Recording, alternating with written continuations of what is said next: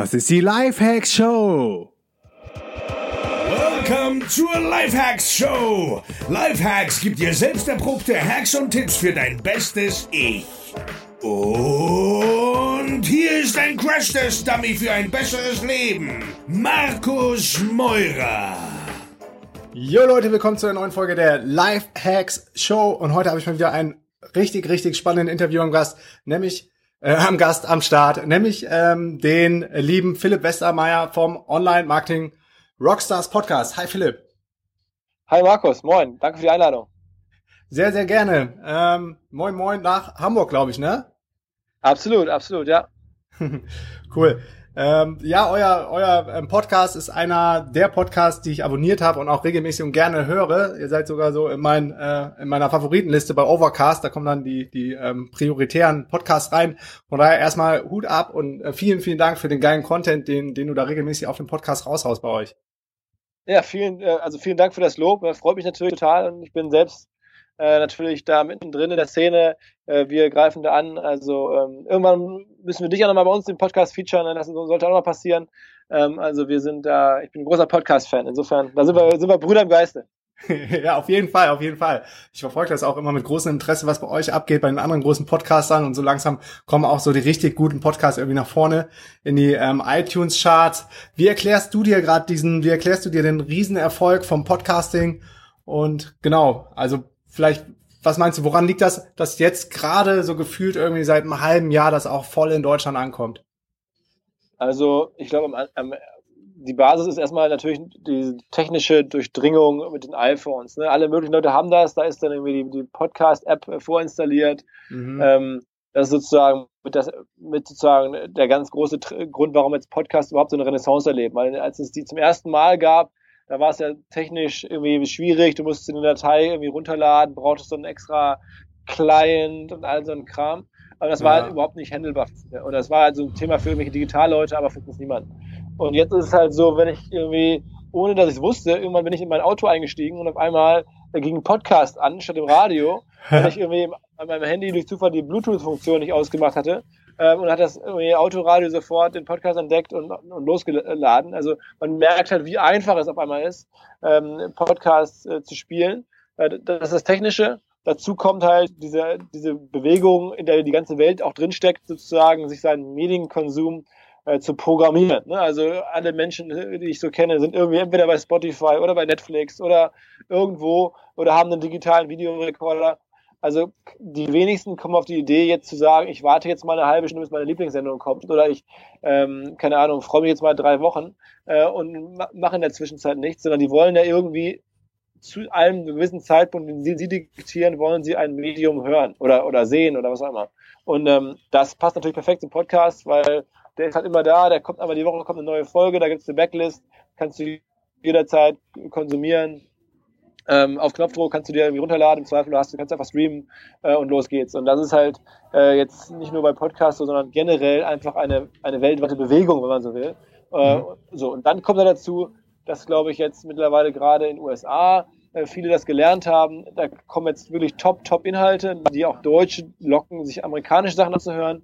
Ähm, und dann sagen natürlich immer mehr Leute, okay, komm, es ist zwar geil, aber irgendwas in der Art kriege ich halt auch hin.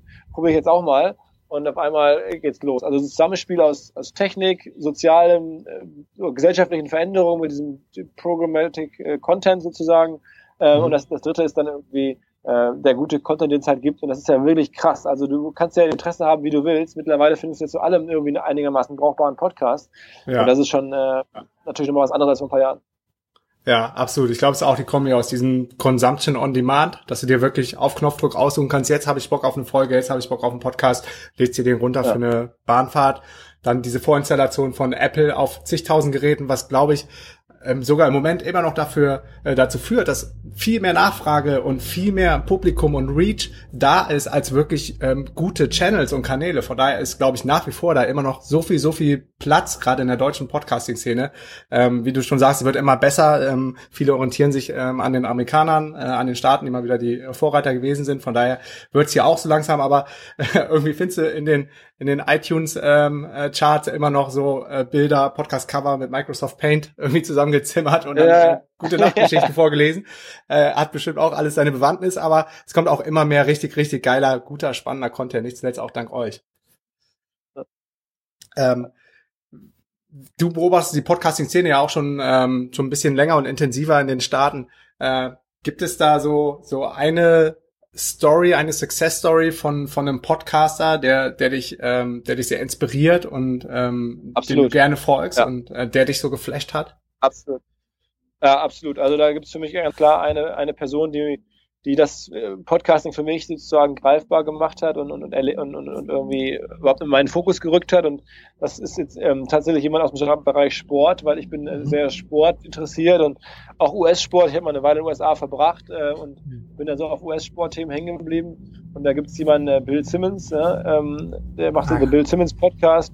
Und das ist mhm. einfach. Hm, der ist, der ist halt auch wirklich seit Jahren dabei, der macht es seit sechs oder sieben Jahren ähm, und ist mittlerweile darüber zu einer richtigen, sozusagen so Household Brand geworden. Also den kennen in den USA echt viele Leute, obwohl ja. er Podcasts macht. Er hat dann darüber hinaus mittlerweile halt auch Rollen in Fernsehsendungen, also in, in irgendwelchen Live-Sportshows oder hat irgendwie eine eigene Sportsendung und sowas.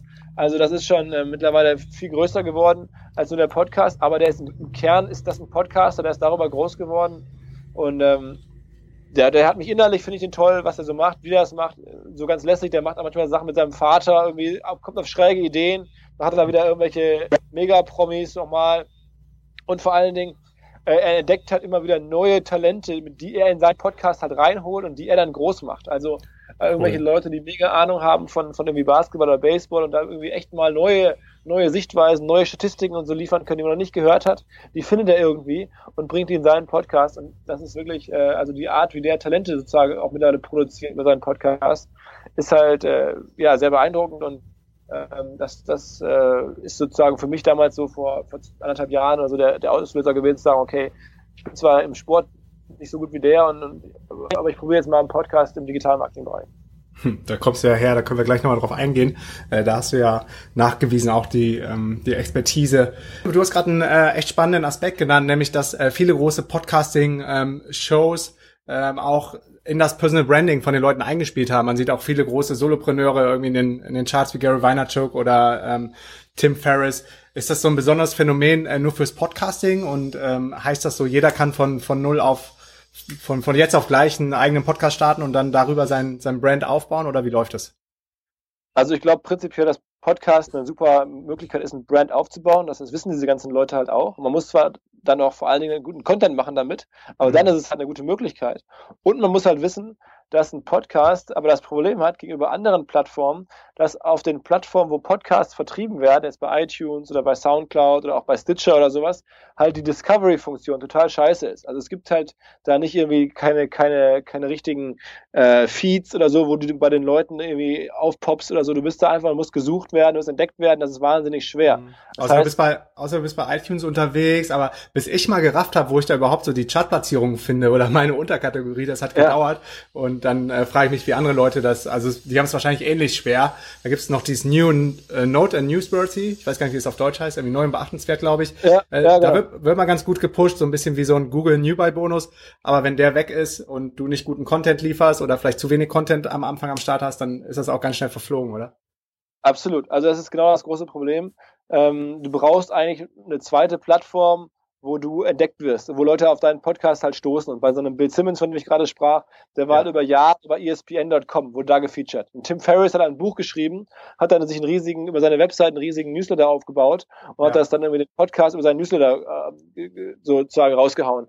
Ähm, und also insofern, als Podcaster, ja, ich würde es auf jeden Fall empfehlen, aber direkt in Sommer, äh, im Zusammendenken mit irgendwie einer eine, eine Art und Weise, wie du dann gefunden wirst da oder mit wem du zusammenarbeiten kannst, partnern kannst, damit dein Podcast nicht auf einmal irgendwo am untersten Ende des iTunes Stores vor sich hingammelt, sozusagen.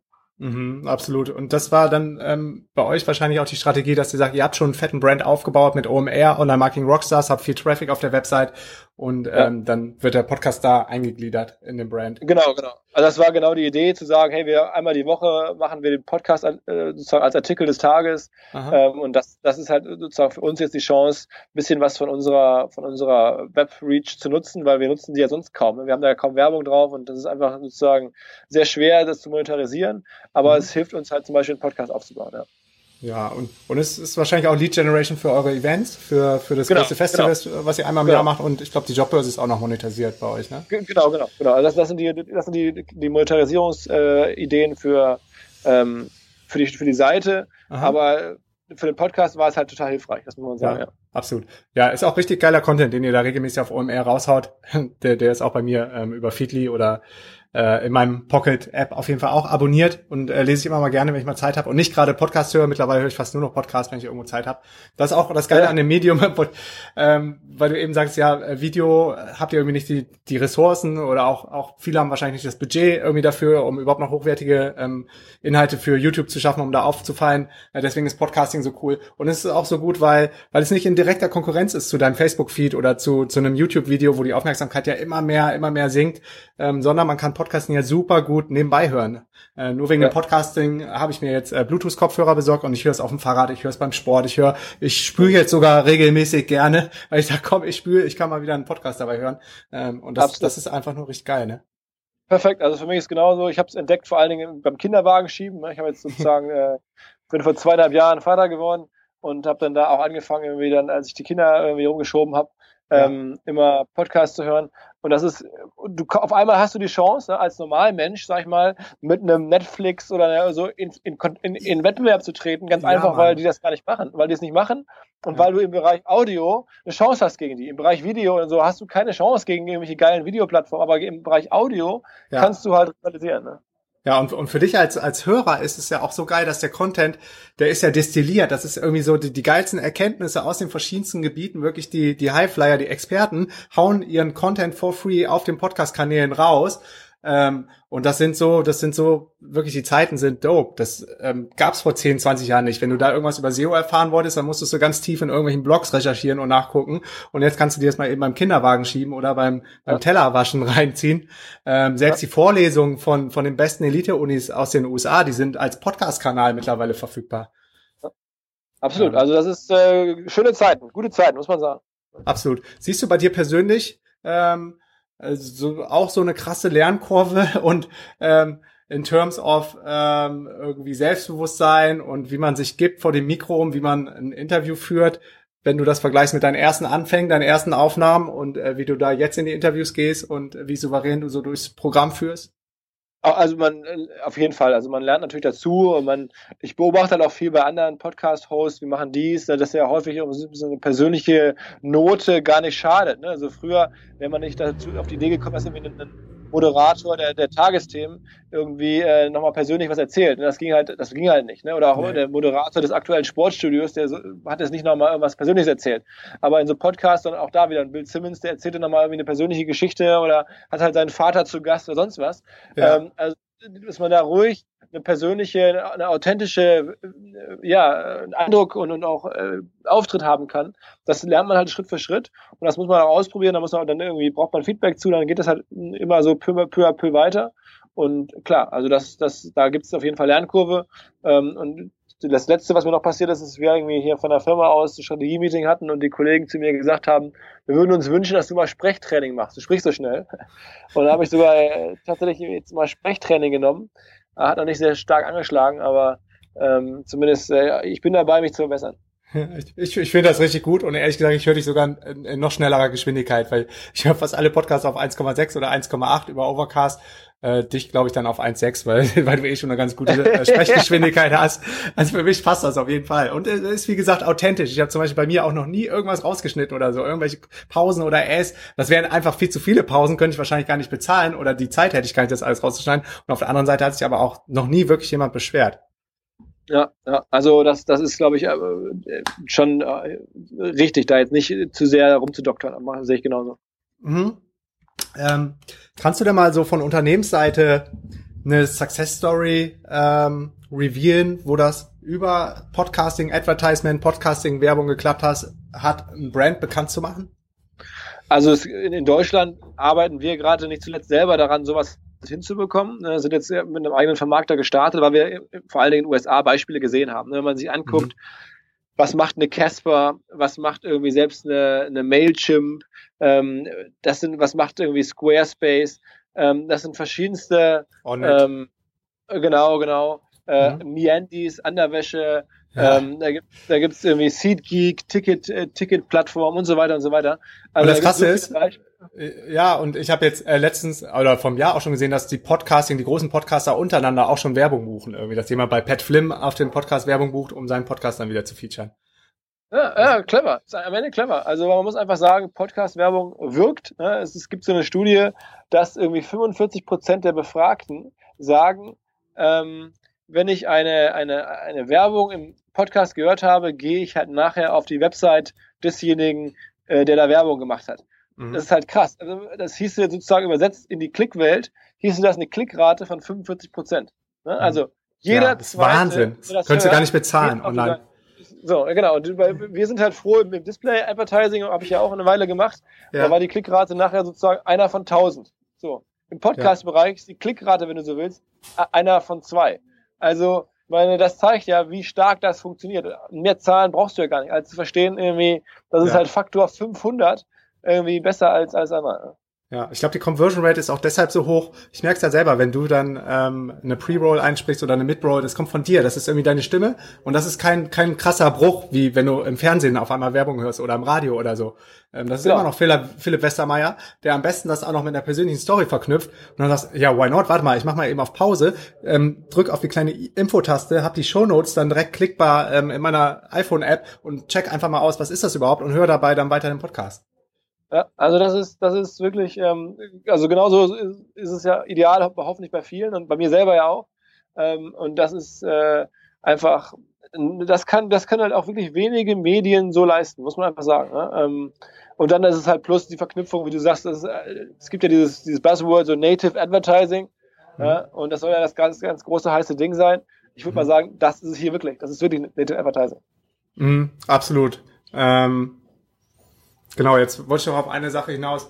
Du, genau, du hast eben erwähnt, ähm, ihr habt auch den ersten Podcasting-Vermarkter in Deutschland gestartet, was ich richtig, richtig geil finde. Ähm, es kann gar nicht irgendwie schnell genug gehen, weil Deutschland ist bei allen anderen Sachen immer so weit, so weit hinten dran. Jetzt beim Podcasting, finde ich, holen wir gerade sehr gut auf und sehr viel auf. Und von daher, also vielen Dank, dass ihr, dass ihr auch die Initiative gestartet habt.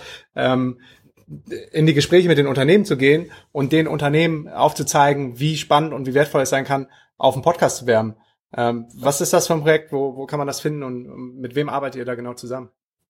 Also wir haben das genannt äh, Podstars, ne, so in Anlehnung an Rockstars natürlich, Podstars. Ähm, und wir haben jetzt gesagt, wir fangen erstmal ganz klein an mit einem reinen so Digital Business ähm, äh, Vertical, äh, auch mit der Idee, vielleicht in Zukunft weitere Verticals mal anzugehen, aber wir fangen erstmal da an, wo wir uns selber auskennen. Unser eigener Podcast ja. ist Digital Business. Äh, es gibt hier Exciting Commerce, die machen es seit vielen, vielen Jahren einen einen, einen Podcast, äh, dann gibt's irgendwie äh, Kassenzone, es gibt Brand 1, die das mittlerweile ein paar Monaten machen, aber alles so sehr stark Digital Business. Digital Impact, glaube ich, noch, ne? Genau, genau, genau, genau, genau. Ähm, und das sind, das sind dann die unsere aktuellen sozusagen äh, Partner für den ersten Start jetzt und wir werden da sicherlich weiter wachsen und wollten jetzt aber erstmal mit denen ähm, auf die losziehen und gucken, ob wir dafür Brands begeistern können, Startups begeistern können. Und ähm, ja, ich würde sagen, das, das, das läuft äh, sehr gut an. Mhm. Und ich kann mir vorstellen, dass wir sozusagen jetzt demnächst eine zweite Welle machen an, an, an Publishern und dann vielleicht danach irgendwie eine, eine, sogar sagen, okay, was macht denn noch für einen Vertical Sinn? Äh, in welchem Bereich könnten wir denn noch eintreten? So. Mhm. Cool, mega spannend. Ähm, hast du eine Ahnung ähm, oder habt ihr das schon mal investigiert, gerade mit dem Know-how, was bei euch ähm, in der Redaktion und in der Company sitzt, wie die iTunes-Rankings funktionieren? Ähm, total schwer. Also wir sind auch immer wieder überrascht ähm, und haben da natürlich versucht, irgendwas rauszubekommen. Wir haben jetzt hier einen Studenten gehabt, der hat seine Masterarbeit geschrieben über Podcasting und so. Aber am Ende, das weiß halt keiner so genau. Wir haben versucht hochzurechnen auf Basis unserer Hörerzahlen, wie viele Hörer muss man wohl haben, wenn man vor uns ist, wenn man irgendwie auf Platz eins ist und so. Aber es ist total intransparent. Und ähm, auch da hat man tausendmal das Gefühl, okay, so müsste es doch eigentlich sein.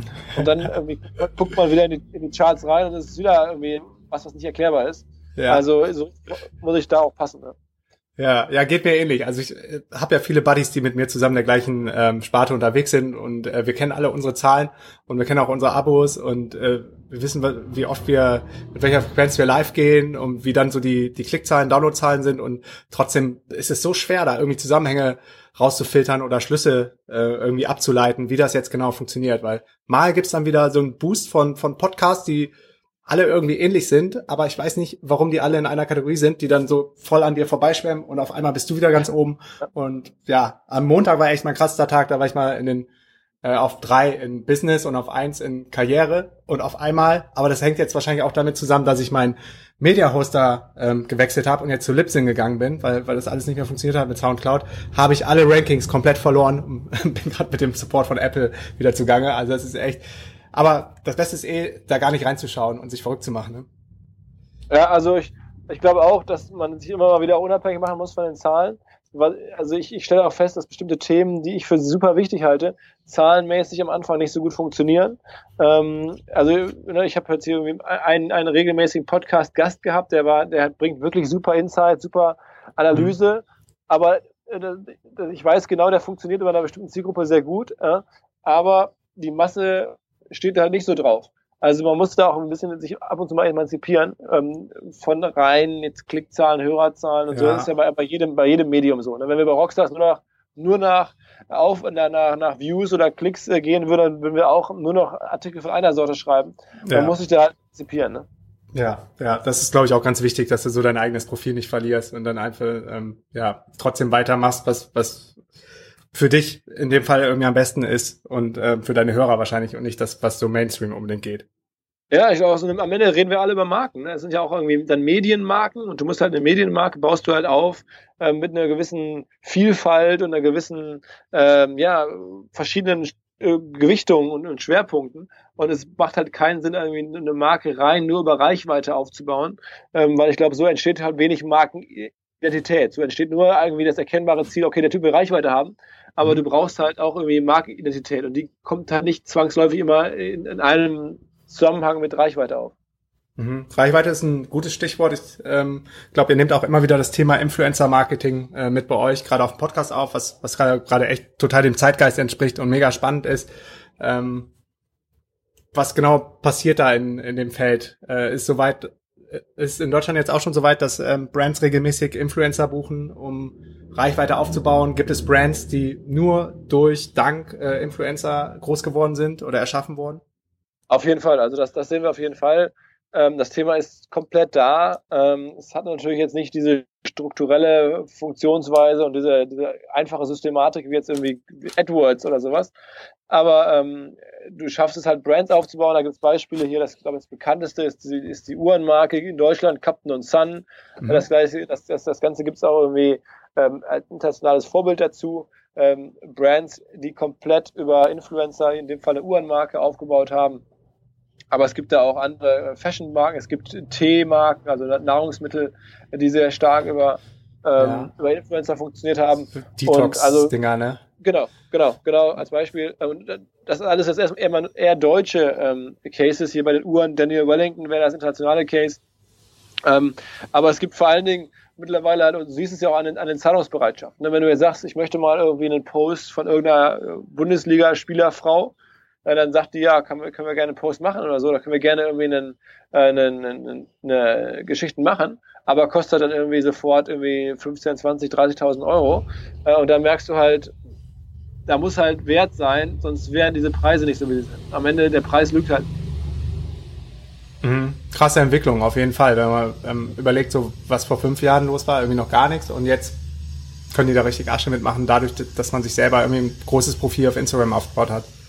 Absolut. Also gibt es äh, echt interessante Erfolgsbeispiele, auch in den Nischen übrigens. Also das finde ich irgendwie, ähm, viele Leute gucken immer nur so auf Fashion und auf so die naheliegenden Industrien. Aber mhm. es gibt ja mittlerweile auch irgendwelche, weiß ich nicht, Sekretärin-Influencer oder Angler-Influencer oder so. Wo du mhm. sagen würdest, okay, hätte ich jetzt gar nicht erwartet, dass auch im Bereich Angeln oder Sekretärin oder so da Community sind, wo halt irgendwer, sozusagen irgendeine besonders coole Sekretärin was postet und ja. andere Sekretärinnen das dann irgendwie cool finden scheinbar. Also äh, das ist jetzt schon irgendwie ähm, sehr, sehr umfassend in, in verschiedensten Bereichen unterwegs, das Thema. Krass.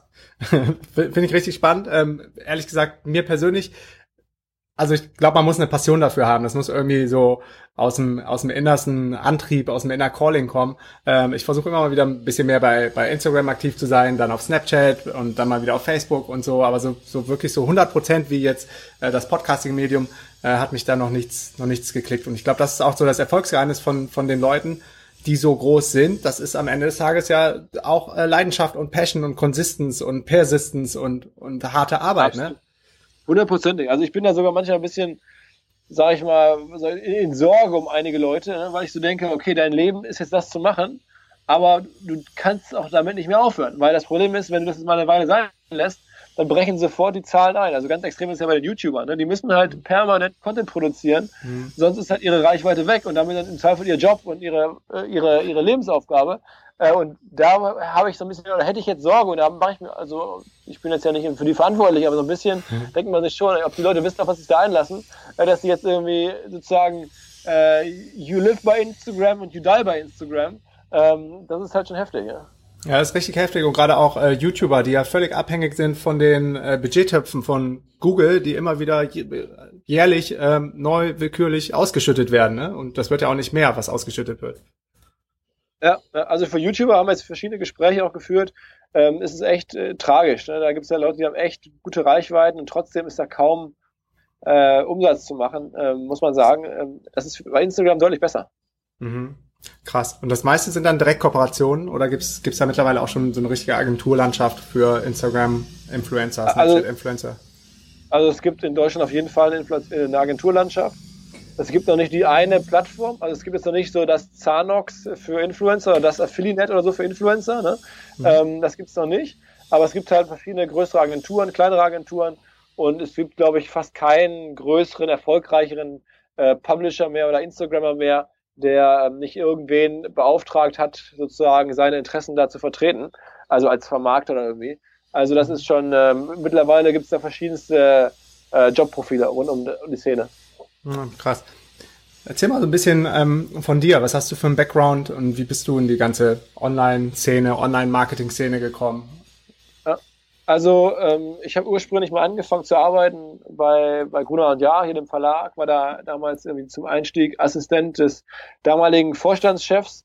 Und das war ein super Einstiegsjob in die Branche. Habe von da oben gesehen, äh, wie, wie die Medienbranche damals lief, so 2004, 2005 war das ähm, mhm. und habe dann gesagt, okay, äh, dieses Digital-Marketing könnte ein Thema werden. Ähm, das war damals schon so absehbar, die ganzen Unterlagen, die da diese Vorstellung und so damals schon so in Auftrag gegeben hatten und bekommen haben und so. Ah, okay. Naja, und dann ähm, habe ich halt angefangen, sozusagen nebenher mit meinem äh, damaligen oder heutigen Geschäftspartner bis heute zusammen so kleinere SEO-Projekte zu machen. Und dann haben wir gesagt, okay, SEO ist ja ganz cool, aber eigentlich auch ist halt natürlich logischerweise sehr Google-abhängig. Ja, dann haben wir angefangen, irgendwie eher so Restplatzvermarktung zu machen, so Display-Banner zu handeln. Wie habt ihr das hey, gemacht? Also das ist ja auch sehr ähm, technisch, ähm, oder? Ja, das, mein Glück war da an der Stelle, dass mein, mein Partner Tobias, äh, sagen wir mal, sehr starken Technik-Background hat und auch schon in, bei einer Ad-Serving-Firma gearbeitet hat okay. und uns sozusagen erst einen eigenen Ad-Server entwickeln konnte. Einen kleinen, also er selber und dann halt mit ein, zwei Leuten dazu hinterher. Und dann haben wir wirklich so Ankauf, Verkauf von, von, von Bannerplätzen gemacht, so ein bisschen so wie, wie Schrotthandel, sag ich mal. ähm, nicht Rest, der, Restplatzvermarktung, ne? Ja, genau, genau. Restaurant nicht sehr, nicht sehr elaboriert, nicht sehr anspruchsvoll, aber schon anspruchsvoll, aber nicht sehr jetzt irgendwie ähm, targeting-mäßig. Targeted, mhm. Und dann ähm, haben wir trotzdem sehr erfolgreich. Und das wo wo kam dieser, warte mal, ähm, das ist vielleicht auch mal ganz spannend, wo, wo kam dieser Schrott-Traffic dann her? Waren das dann riesen E-Mail-Listen oder Coupon-E-Mail-Tabellen? Ähm, was, nee, was also ist so haben, das Ende der Verwertungskette? Also wir haben wirklich angefangen äh, mit bei irgendwelchen Foren-Publishern oder ähm, ja, irgendwelchen Humorseiten, Sprüche-Seiten, sowas halt, äh, Songtexte-Seiten sozusagen, all das aufzukaufen, was die übrig hatten. Ja. Und das dann irgendwie halt in großen Mengen weiter zu verkaufen und eine kleine Marge rauszunehmen. Äh, und dann haben wir uns immer mehr gesteigert und hatten dann auch dann größere Brands und dann konnten wir halt auch irgendwie äh, nicht mehr, mussten wir nicht mehr nur irgendwie äh, die Restplätze von, von Foren sein, sondern konnten wir auch auf einmal dann bei Gruner und Jahr oder bei, bei, bei Springer oder so, äh, mhm. bei Ströer auf einmal ähm, deren äh, höherwertige Werbeflächen, konnten wir auch dann die Reste kaufen. Und mhm. haben wir das so immer weiterentwickelt. Ne? Ähm, aber es ging immer mehr um Displayflächen. Und Ja. Das war dann eine Weile, hat das gut funktioniert, also sehr gut funktioniert, haben wir sogar im Ausland gemacht und haben dann die, diese Firma, äh, das ist ein bisschen kurios, dann an meinen alten Arbeitgeber wo noch ein Jahr zurückverkauft. Mhm. Äh, äh, dann haben wir uns entschieden, okay, wir machen jetzt äh, in dem Thema trotzdem weiter, haben dann noch eine, anderthalb Jahre gearbeitet, so wie das immer so ist, wenn man eine Firma verkauft, Übergabe und so. Und dann haben wir nach anderthalb Jahren gesagt, okay, weißt du was, das Thema Display verändert sich gerade ganz schön stark. Ähm, lass uns doch mal versuchen, hier bei dieser neuen Thematik Real-Time Bidding, hieß es damals, irgendwie dabei zu sein. Dann war wieder mein Glück, äh, mein Partner Tobias kennt sich mit Ad-Serving ganz gut aus. Real-Time Bidding ist ein sehr technisches Thema. Mhm. Und dann haben wir da halt die nächste Firma in dem Bereich aufgesetzt, unterstützt auch von Project A, also eine Venture Capital Geber. Mhm. Äh, haben das jetzt gerade letztes Jahr 2015 an äh, Zalando verkauft. Glückwunsch. Äh, ähm, danke, danke, genau. Und jetzt sozusagen sind meine Partner und die Mitarbeiter sind alle jetzt irgendwie Teil von Zalando Media Solutions. Aha. Und ich mache jetzt seit einem Jahr Rockstars mehr oder weniger im, im Hauptjob, nicht ganz, aber fast. Ähm, weil äh, das sich nebenher als Hobby von mir gestartet so entwickelt hat, dass man mittlerweile halt sagen muss, eine Konferenz, äh, Podcast, Artikel, Jobbörse, äh, was wir so alles da machen, lässt ja. sich halt nicht mehr so nebenher machen. Wir haben 35 Leute im Team oder sogar noch, weiß nicht, ein, zwei mehr. Also ähm, das ist halt einfach jetzt nicht mehr, äh, das ist jetzt wie ein Fachverlag, wenn man so will. Und ein Marketing Rockstar als Fachverlag hat sich entwickelt und da muss mhm. man auch ganz klar sich drum kümmern. Das hat eine, braucht eine Menge Aufmerksamkeit. Ja, und da so bin ich da reingerutscht. Also eigentlich gar nicht mit der Idee, ich mache jetzt Rockstars als, als, als Job, aber als, als Hobby neben anderen Jobs oder neben anderen Gründungsprojekten gestartet. Und ja, jetzt bin ich heute hier gelandet.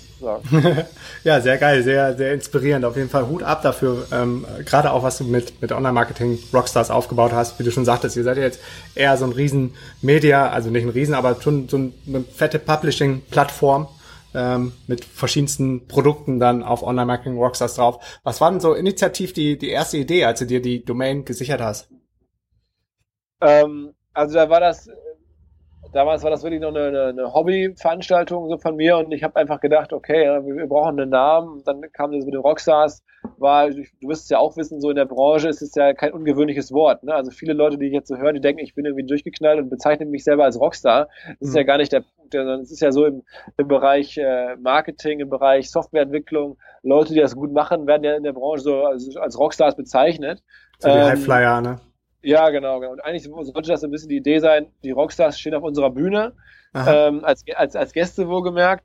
Und da, so kam ich auf diese Idee. Und dann haben wir gesagt, okay, weißt du was, ähm, wir brauchen jetzt hier natürlich auch eine, eine Domain. Und da habe ich erstmal ganz, ohne jetzt an eine Marke und groß über Branding nachzudenken, erstmal nur als Namen für die Konferenz gedacht, okay, sichere ich mir mal die Domain. Hm. Und dann ist mir erst hinterher klar geworden, okay, äh, eigentlich ist das ja schon mal eine ganz geile Brand. Das ist ja vielleicht sogar die Basis, daraus eine Brand zu machen. Ja, bingo. Und das hat sich jetzt so äh, Schritt für Schritt entwickelt, aber ehrlicherweise, das, das könnte man jetzt auch irgendwie sicherlich noch ein bisschen cleverer darstellen, aber ich bin da, wenn man da ehrlich ist, muss man sagen, das hat nicht als Branding-Story angefangen. Mhm. Aber das, das sind ja eigentlich so die geilsten Stories, wenn das total generisch ähm, alles wächst und nicht am Reißbrett 100% durchgeplant ist und das dann eh nicht ja. so funktioniert, wie man sich das vielleicht ausgemalt hat in seinen kühnsten Träumen, dann lieber so sukzessive peu à peu dann wachsen. Und habt ihr das am Anfang so ein bisschen querfinanziert und subventioniert durch die Einnahmen im Agenturgeschäft? Ja, absolut. Also absolut. Also wir haben da die anderen, die beiden anderen Firmen zu ihrer jeweiligen Zeit ähm, äh, haben das, äh, ich will nicht sagen subventioniert wäre das falsche Wort, aber die haben mir halt einfach ein Hobby ermöglicht. Ne? Andere, andere mhm. Leute gehen halt irgendwie dann Fußball spielen und haben halt einen Hauptjob und ich hatte halt auch einen Hauptjob ähm, und bin aber nicht Fußball spielen gegangen, sondern habe halt diese Konferenz organisiert. So, ne? Insofern würde ich jetzt sagen, subventionieren ist falsch, aber ich hatte halt einen Hauptjob und ich hatte halt ein Hobby. Ähm, und irgendwann habe ich halt gesagt, okay, weißt du was, ist, ich bin in der Situation, ich könnte dieses Hobby vielleicht sogar zum Beruf machen. Mhm. mhm. Habt ihr mittlerweile Break-Even mit all den OMR-Projekten? Ähm, ja, also wir können das zumindest jetzt so steuern, wie wir es für richtig halten. Also wir, wir äh, investieren weiter. Ne? Ich habe jetzt gerade 35 ja. Leute, haben dieses Jahr da sicherlich wieder bestimmt acht, neun dieses Jahr alleine eingestellt äh, in den verschiedenen Bereichen. Ähm, aber es ist jetzt so, wir haben, wir verlieren kein Geld mehr und wir können jetzt so ein bisschen gucken, sagen uns und die, selber die Frage stellen, wollen wir jetzt ein bisschen äh, damit Überschuss erzielen oder wollen wir jetzt noch irgendwie eine Person oder zwei Personen einstellen? Ne? Und mhm. ähm, das ist ja schon eine ganz gute Situation. Du musst halt nicht mehr jetzt irgendwie gucken, dass du überhaupt das ganze Ding ans, äh, irgendwie hinbekommst, sondern du hast die Möglichkeit, das zu steuern.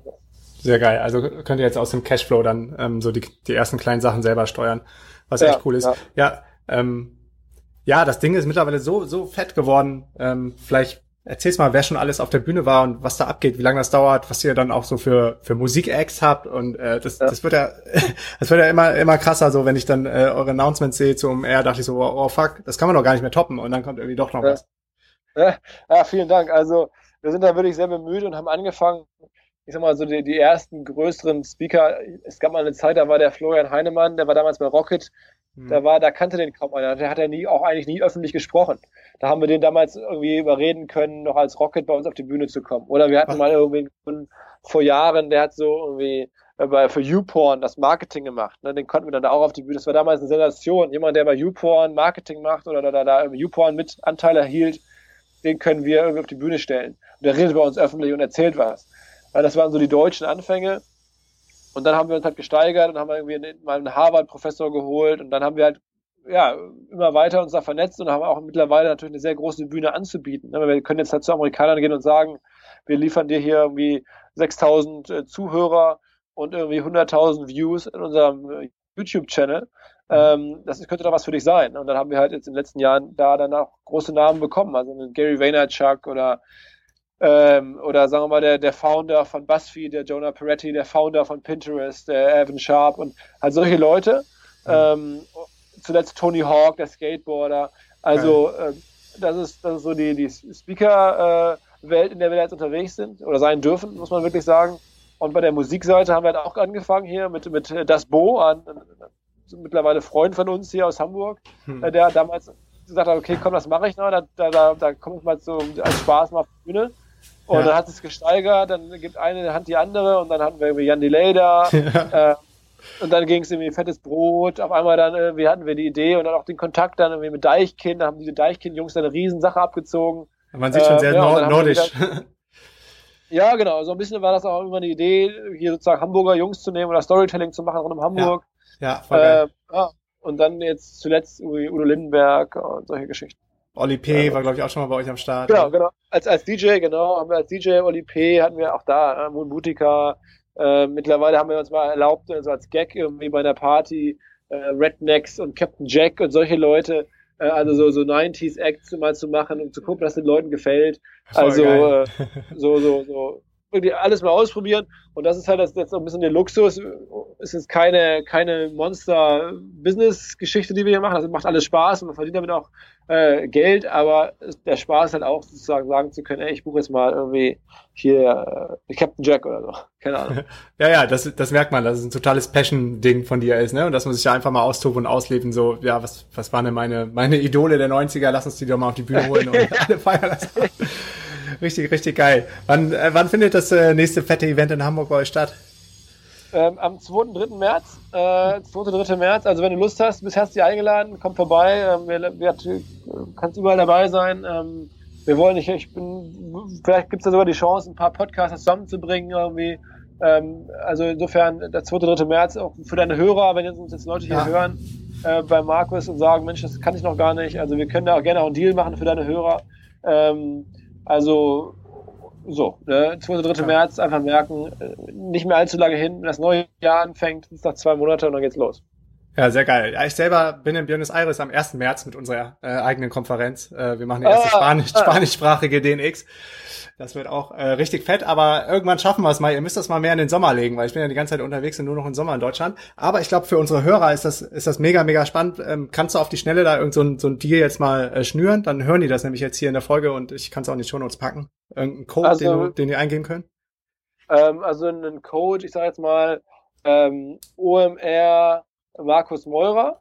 Ähm, also geschrieben wie jetzt Markus äh, mit, mit C, ähm, E-U-R-E-R ähm, bekommt, äh, äh, bekommt das Expo-Ticket.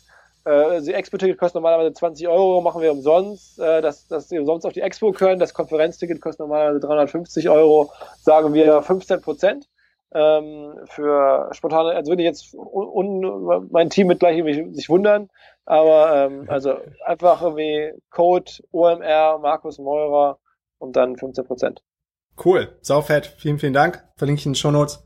Und ja, ähm, das wird, wird bestimmt wieder richtig, krass, was in Hamburg abgeht. Ich bin immer gespannt, wenn ihr neue Sachen announced. Lass nochmal zurück ein bisschen so in die, in die Online-Marketing-Szene ähm, reingehen. Ähm, ich komme ja auch aus dem, aus dem SEO-Bereich und bin dann irgendwann in die Startup-Szene reingewachsen und breiter geworden und habe mich dann irgendwann selbstständig gemacht. Und vielleicht gerade deshalb höre ich auch so gerne noch euren Podcast, weil dann ja wirklich so Schwergewichte von von so früher von meiner Zeit da äh, regelmäßig zu Gast sind äh, oder Buddies wie der Christoph Bursek oder Florian Heinemann oder André Alpa und ähm, all die äh, coolen Leute. Ähm, was würdest du sagen, ähm, in welche Richtung hat sich so die ganze Szene in Deutschland entwickelt? Weil gefühlt waren wir, glaube ich, mal sehr weit vorne, gerade auch im SEO-Bereich durch so einen äh, Johannes Beuys oder durch den ähm, Markus Tober. Äh, ist das immer noch so, dass es da so bestimmte Teilbereiche im Online-Marketing gibt, wo deutsche Companies Köpfe irgendwie führend sind? Also ich würde generell sagen, dass wir im Performance-Marketing eigentlich Weltklasse sind. Ne? Also sage ich jetzt mal so, ich glaube, in, in deutsche, deutsches, wie viele deutsche Performance-Marketing äh, verstehen und machen, das ist wirklich schon sehr gut. Da müssen wir uns für keinem Amerikaner, von niemandem verstecken.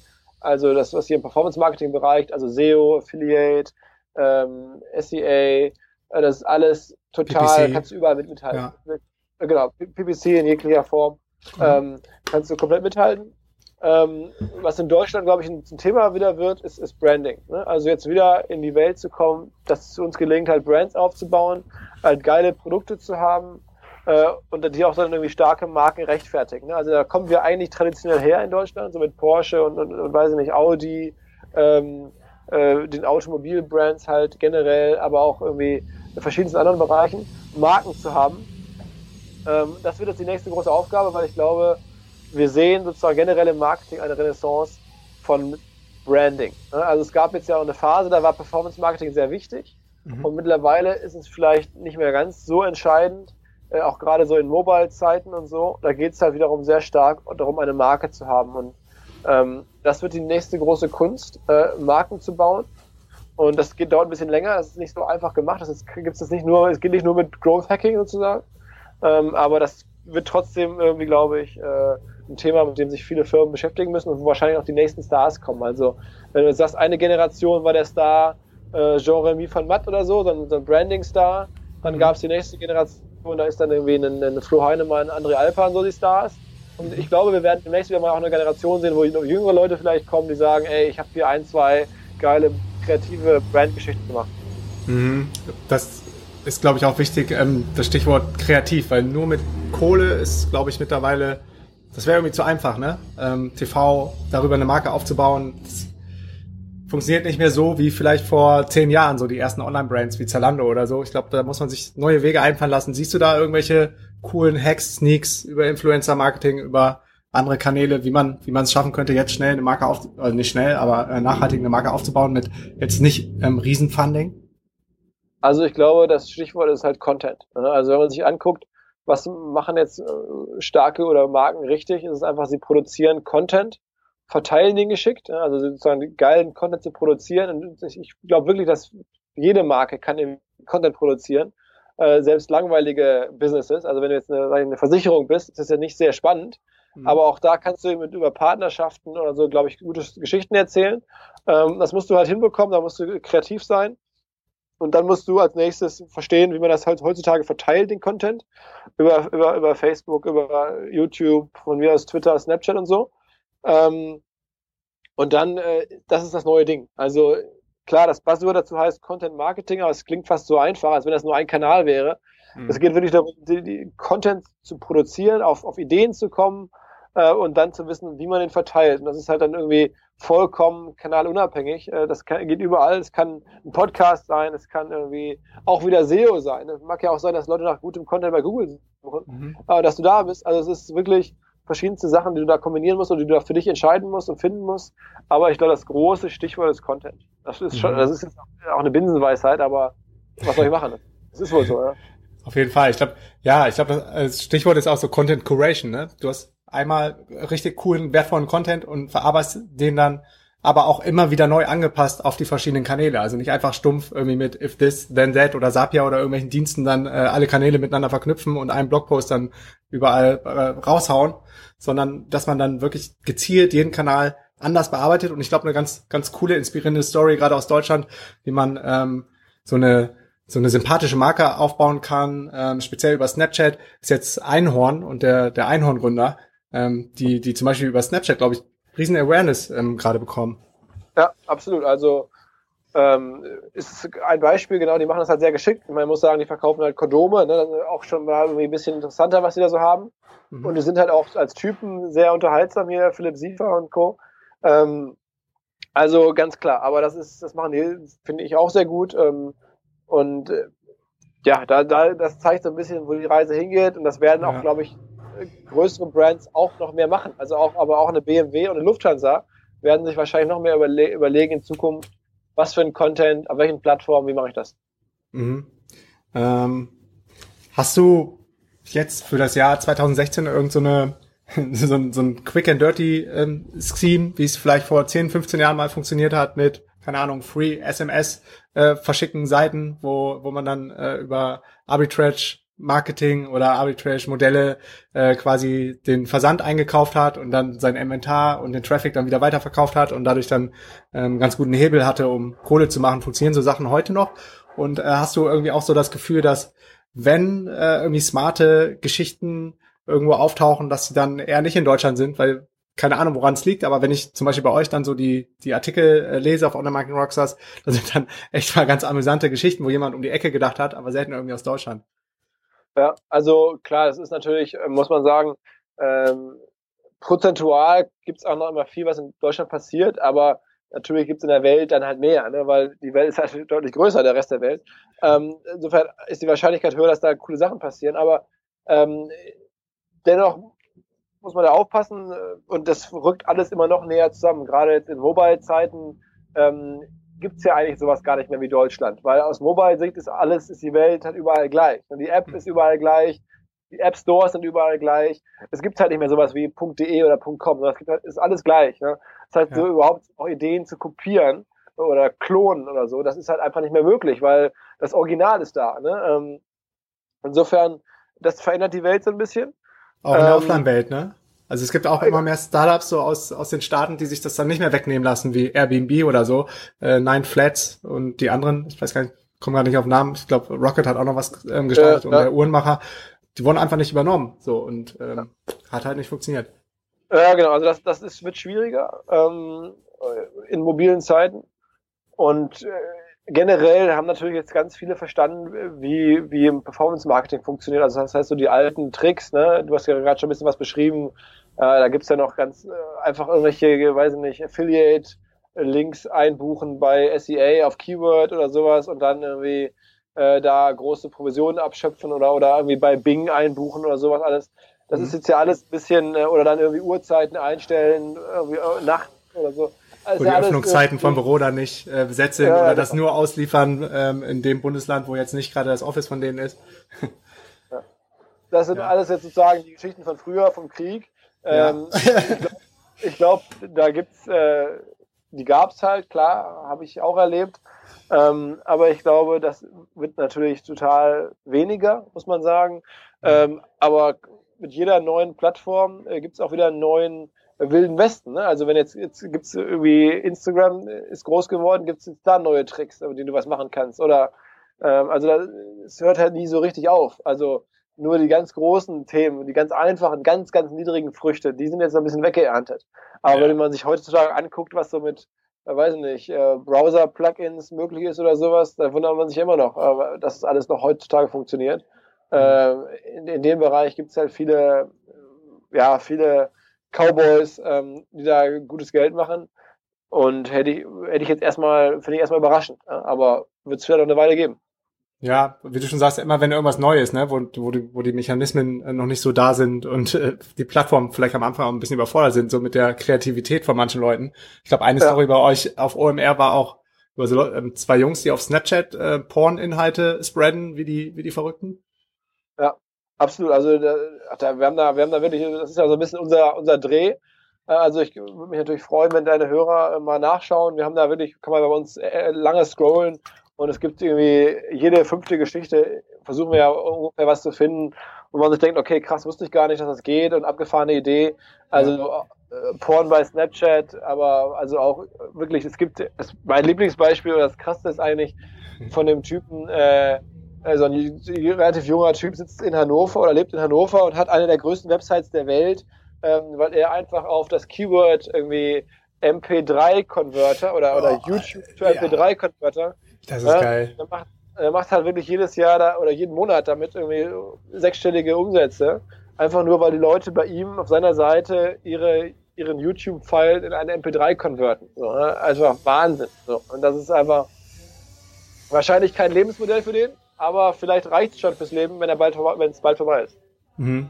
Ja, finde ich, finde ich immer super spannend und super, super inspirierend, die Stories. Also wer die noch nicht kennt, auf jeden Fall auf onlinemarketingrockstars.de auschecken. Wie du schon sagst, jede vierte, fünfte Story ist, ist mal wieder, wo du denkst so, boah, fuck, so easy und kein Mensch hat dran gedacht. Wenn nur ja, dieser Student ja. irgendwie mit, mit 16 Jahren hat er das Ding aufgebaut und hat jetzt eine Millionenfirma draus gemacht. ja, wir, also Anekdote dazu, die Stories werden halt sehr, sehr gerne gelesen, muss man einfach sagen. Und wir fangen jetzt gerade diesen Monat an, also noch im Oktober, ähm, online-marketing-rockstars.com, äh, die Stories auch auf Englisch zu machen. Wir haben jetzt hier einen Engländer und einen Amerikaner bei uns im Team. Cool. Und ähm, zählen die Geschichten jetzt halt auch auf ähm, mhm. amerikanisch, auf Englisch. Ja, was ich mich immer gefragt habe, wie, wie kommt ihr an die an die Stories? Habt ihr habt ihr da extra ein Team, was investigated? Habt ihr bestimmte ja. Plattformen, die ihr regelmäßig scannt? Ähm, ja. Wie, wie findet ja. ihr die? Also wir wir gucken halt, ähm, äh, also am Anfang fing es halt mit meinen eigenen äh, Bekannten und Netzwerk und so an, meine eigenen Stories, die ich mal so gehört hatte. Ja. Und jetzt haben wir halt eine, Redaktion von vier Leuten, die halt solche Stories suchen, ähm, die auch selber sich ein Netzwerk aufgebaut haben von äh, natürlich so Zuträgern von Freunden, die sagen, ey, hier habt ihr schon gesehen, krass, könnte was für euch sein und so. Ja. Man kennt, das heißt, wir kriegen auch viel jetzt inbound, äh, dass Leute sagen, ey, das ist eine Rockstar-Story hier, guckt das mal an. Ähm, ja, und so haben wir jetzt vier Leute, die selber suchen, die viel ähm, Hinweise bekommen. Und ich spreche halt auch möglichst viel mit Leuten im Markt und höre mir halt Sachen an. Und klar, also es ist schon auch Arbeit, aber wir haben halt einen kleinen Prozess. Äh, ähm, am Ende ist es halt Recherche und, und Netzwerk. Ne? Hm, und was ich richtig gut finde, ist, dass, dass die Leute, glaube ich, auch sau viel lernen kann, wie man so eine Website mal auf Links drehen kann. Also ihr nennt dann die Tools über SimilarWeb geguckt und das ist registriert und da gibt's dann irgendwie noch, ein, noch einen Jahresabschluss und dann eine Bilanz und den kann man dann ergoogeln und dahinter steckt dann diese Company oder der Typ. Ja, ja, genau, genau, genau. Also das versuchen wir halt auch. Ähm, das haben wir auch bei uns, wenn du bei uns anfängst, dann musst du halt erstmal lernen, wie es funktioniert. Der normale Journalist, der kann jetzt ja nicht mit SimilarWeb umgehen und äh, oder, oder irgendwie, weil nicht irgendwie Instagram oder YouTube Analyse-Tools, äh, das kennen die meisten nicht, oder auch Systrix oder so, das kennen die wenigsten Leute, Search Metrics. Ja. Ähm, und das bringen wir halt hier unseren Redakteuren sofort bei, das können die, ähm, die hier beherrschen das gesamte Handwerksköfferchen, sag ich mal, des Online-Marketers mhm. ähm, und schreiben halt drüber. Das, das ist schon unser, unsere Idee, so, ja. Ja, perfekt, spannend, cool. Ja, tausend Dank für deine Zeit, Philipp. Ich find's äh, super inspirierend und super cool, ähm, mit, mit was für einer Frequenz und mit, mit welch hoher Qualität ihr gerade auf äh, onlinemarketingrockstars.de regelmäßig den Content raushaut. Der Podcast ist super. Ähm, Event schaffe ich hoffentlich bald auch mal bei euch aufzukreuzen. Ähm, ja, vielen Dank ja, für alles, was, was du so raushaust. 2018 machen wir, machen wir einen, machen wir einen digitalen Nomaden-Track bei uns. Äh, komm, machen wir irgendwie, bringst du das, das, das äh, DNX nach Hamburg? Und dann äh, machen wir hier irgendwie, wir, wir wollen ja ein bisschen auch weiter wachsen, vielleicht passt das ja. Können wir mal drüber nachdenken. Ja, lassen auf jeden Fall drüber nachdenken. Ähm, es kommen auch immer wieder Leute auf uns zu, die sagen, mach doch mal was ähm, woanders irgendwie, nicht nur Berlin. Und es wird ja auch gerade immer größer. Wir müssen mal gucken, ja, wo es hinführt. Und wir stecken auf jeden Fall die Köpfe zusammen. Es war ein Kollege von dir, ich glaube der Jan, der war ja schon mal bei uns auf dem Event. Ähm, ja, ich glaube, ja, ja. ich glaub, es, es passt. Wir hatten auch schon mal gemeinsame Speaker, glaube ich, wie den Holger, Holger Hübner von Wacken. Ja, ja, ja, ja. ja sehr, sehr besonderer Typ, muss man sagen. Also im positiven Sinne. Kein, äh, nicht not your everyday guy. Auf keinen Fall. Ja, aber super, super inspirierend, wie, wie man auch ähm, sehr bodenständig so ein krasses Business aufbauen kann. Ja, vielen Dank, also dass ich dabei sein durfte und ähm, ja, ich verfolge das, was ihr da macht, natürlich auch ähm, und bin da auf der einen Seite natürlich, äh, denkt man, das gibt's doch gar nicht, wie krass und dann ist man neidisch. Ich, ich habe jetzt Familie und meine, meine alte Omi, ich könnte jetzt nicht in Brasilien sein, aber man denkt natürlich Wahnsinn, was der, was die da für ein Leben haben, wie ihr das da macht. Da bin ich also sehr, sehr bewundere ich und äh, bin ich hin und wieder auch neidisch. Nicht immer, aber hin und wieder. Ja, ja, musst du auch nicht immer. Gibt, gibt auch viele Phasen, da wäre ich gern woanders. also cool. Ja, danke, danke Philipp für deine Zeit und äh, bis zum nächsten Mal. Alles klar, Markus. Viel Spaß draußen. Danke, ciao. Ciao, ciao. Yo, tausend Dank für deinen Support und wenn dir die Show was bringt, dann abonniere sie bitte bei iTunes und hinterlass mir eine Bewertung. Unter allen neuen iTunes-Bewertungen verlose ich regelmäßig DNX-Tickets für die kommenden Events in Buenos Aires, Lissabon und auch Berlin. Komm auch in die kostenlose DNX Community unter dnxcommunity.de und connecte dich mit tausenden von Lifehackern, Freigeistern und richtig coolen Leuten. Ich bin auch regelmäßig in der Community am Start und helfe, wo ich kann. Folge mir 24-7 an die geilsten Orte der Welt als digitaler Nomade. Abonniere dafür meinen Newsletter unter dnx-berlin.de slash news und folge mir auf Snapchat, Instagram und Facebook unter Markus Meurer. Erzähl deinen drei besten Freunden oder Freundinnen von der Show, so können wir gemeinsam noch mehr Leute erreichen und motivieren. Vielen Dank nochmal für deinen Support und bis zum nächsten Mal. Peace and out.